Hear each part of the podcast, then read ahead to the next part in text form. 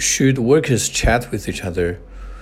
I think that heavily depends on the nature of the work. I mean, if the job is um, something that requires a lot of ideas and uh, you know involves a lot of discussion, I think you know it's impossible for you not to chat with your colleagues. Um, for example, when you work for an advertising company, um, you need to brainstorm together, and uh, so that you can come up with a plan that satisfies everybody's needs.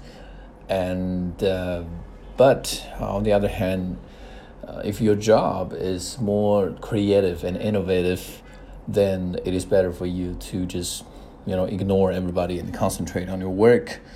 Um, for example, if you are an architecture designer, architect, or any other forms of designers, you need to guarantee that your ideas and your genius are not affected by other people. This is the only way to guarantee your originality.